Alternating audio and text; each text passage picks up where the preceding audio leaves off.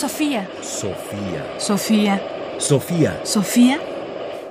Ráfagas de pensamiento. Ráfagas de pensamiento.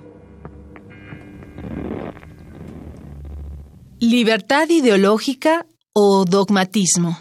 En estos días en México se ha puesto un poco sobre la mesa la discusión de cuál es la función del conocimiento y de la ciencia y si se debe o no seguir ciertos marcos teóricos en lugar de otros y si hay cierto tipo de conocimiento que se debe buscar y otro que no debe perseguirse, enfocado mucho, por supuesto, a algunos eh, campos de la ciencia muy controversiales, pero que puede ser extendido en realidad a cualquier ámbito de la investigación del conocimiento.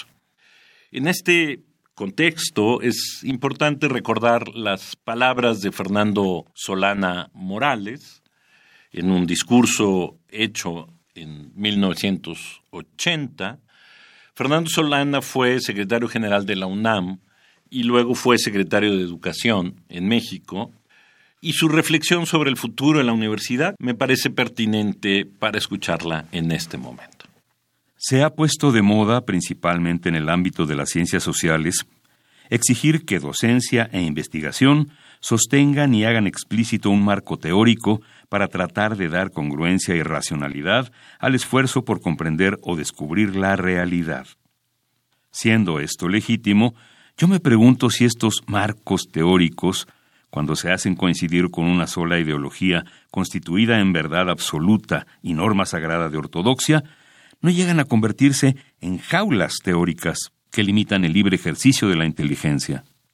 En mi opinión, y con el mayor respeto para quien piense distinto, considero que la universidad militante, entendida como instrumento de una ideología o del proyecto político de un grupo, es un signo de inmadurez y una negación de la razón de ser de la universidad, que es pensar y enseñar a pensar dentro de la libertad. Fernando Solana Morales, discurso para el simposio La Universidad del Futuro, Ciudad de México, 17 de septiembre de 1980. El punto en el que nos debemos detener es si queremos universidades que son jaulas teóricas o universidades que están precisamente fuera o que de alguna manera intentan confrontar esos marcos teóricos que intentan ser dominantes.